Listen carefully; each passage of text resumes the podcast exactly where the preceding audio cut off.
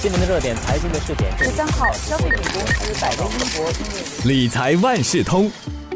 欢迎收听理财万事通。你好，我是九六三号 FM 的德明。在我国，使用公积金来买房子，又或者是偿还房屋贷款，向来是几乎不必多做考虑的一个选择。但是呢，一旦动用了，就得牺牲原本可以赚取的百分之二点五的无风险利息。到底用现金来偿还房贷是不是更明智呢？又或是保留公积金有些什么样的好处呢？在动用公积金买房子之前，我们是否应该考虑当中的一些利弊得失？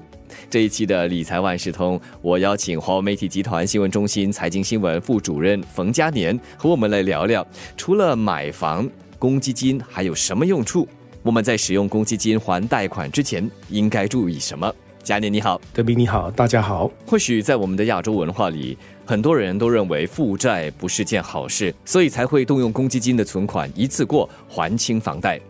可以和我们聊聊保留公积金有些什么好处吗？公积金普通户头存款的年利息至少是百分之二点五，一旦我们用来支付买房子的头期或者是偿还房贷呢，公积金局就不会再支付我们这笔利息，反而呢会开始累积一笔。应计利息 （accrued interest），那动用的数额越大，时间越长，那应计利息就越多。换句话说呢，存款留在户头可以得到至少百分之二点五的无风险回报。那如果是用来买房的话呢，你就失去了这笔百分之二点五的利息，而且是变成必须要从房价的增长中来获取这个回报。这也就是为什么过了好几年，想要卖房子的时候，很多人会发现，虽然房产的价格增值了不少，可是，在脱售之后呢，嗯，却没有多少现金留在我们身边，因为大部分的钱又要回到公积金的户头去填补这笔用掉的公积金，还有它的应计利息。以目前银行的低息的环境，如果不要损失公积金普通户头的宝贵资金和百分之二点五的利息，是否用现金来还房贷更加明智？我们应该怎么选择呢？可能可以根据人生不同的阶段来规划吧。其实，一般年轻人在购买第一套房子的时候，恐怕都没有足够的现金，所以是不得不动用公积金的。那假设我们是在二十六岁到三十岁之间购买第二套房子，当然就用公积金吧。当我们大概到三十五岁到四十岁的时候呢，可能有一定的储蓄了，考虑换第二套可能比较大或者比较好的房子时，这个时候如果我们脱售掉第一套房子，肯定的必须归还之前所动用的公积金还有应计利息。那当在购买第二套房子，第二套房贷到底是要用现金还是公积金呢？或许可以考虑一下。如果你在投资上是比较保守的人，那宁愿把钱存在银行里头，也不愿意冒险投资的话，那我们知道现在银行的存款利率其实是很低的，那放在里头等于流失价值，那还不如用这个现金来偿还房贷，然后把公积金留在普通户头里面累积更多的利息。当然，如果你愿意做出一些投资来赚取比百分之二点五更高的回报率的话呢，那就还是。可以使用公积金来偿还房贷，拿这笔现金来投资。很重要的一点就是，在这个人生阶段呢，我们还要养儿育女，手头上的花费其实是不小的，也需要存一点应急基金。所以，我们都知道，放在公积金户头里面的钱是不能够随便拿用的。所以，在这个阶段，多数人恐怕还是会用公积金来偿还房贷比较理想。好了，当我们到了大概五十多岁的时候呢，就是距离退休其实是比较靠近的。在这个时候，我们能够承受的投资风险，可能就比不上年轻的时候了。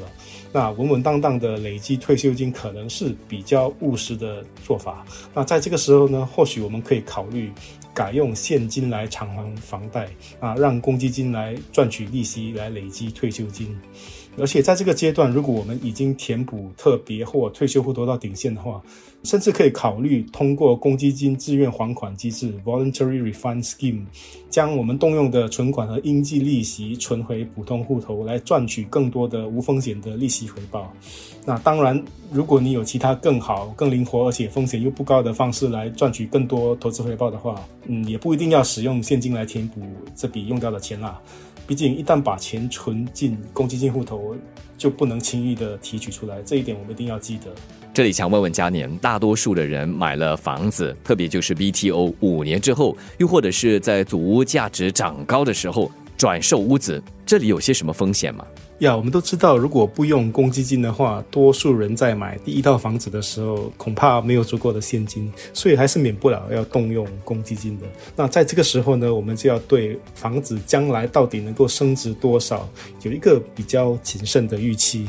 就好像刚才我们提到的，虽然转售主屋价格在过去四个季度、过去一年都连续上扬，而且在今年第一季还上涨了百分之二点八，这是很高的一个涨幅。可是呢，整体它的平均价位其实还是没有回到二零一三年的历史高点。虽然在个别地区有一些房子的价格可能已经升得很多，可是平均来讲呢，还是没有回到二零一三年的历史高点。那么我们从现在往未来看几年的话，主屋的价格。会升多少呢？嗯，我们不知道。但最重要的是，我们自己要有一个很谨慎的预期，不要过于乐观，以致我们现在进场的时候太过愿意付出很高的价格。那同样的，在私宅市场也是一样的道理。当然，过去十年私宅价格每年的平均涨幅是比较大的，大概介于百分之七到百分之八左右。可是我们不要忘了，这个并不是你的净回报。如果你是用公积金来支付房贷的话，那还要扣掉你原本可以得到百分之二点五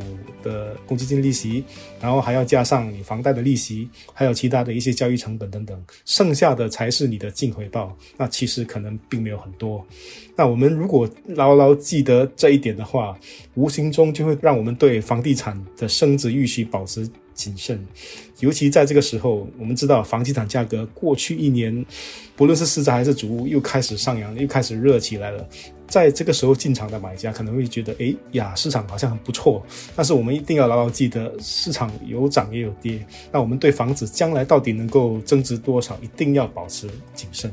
那当然，理财专家也提到，虽然动用公积金等于丧失掉一笔没有风险的利息，但是也不要因为这个原因而选择不动用公积金啦。除非你真的有很多的现金在手，而且愿意承受。投资风险赚取更高回报的意愿不高，那毕竟公积金的其中一个目的就是帮助国人能够买到属于自己的房产吧。那么在买卖房地产之前，为了避免这些亏损，我们应该从哪个角度开始规划呢？负债还是不负债，本身是没有对或错的价值判断的。那么现在我们知道，房贷的利率是处于超低水平，百分之一点三，甚至更低都有。那另一方面呢，公积金普通户头的最低利率是百分之二点五，也就是说，嗯，这是高过房贷利率的。如果你用公积金来一次过还掉房贷呢，就等于是反而放弃了这个百分之二点五的利息，那只省下。百分之一点三的房贷利息，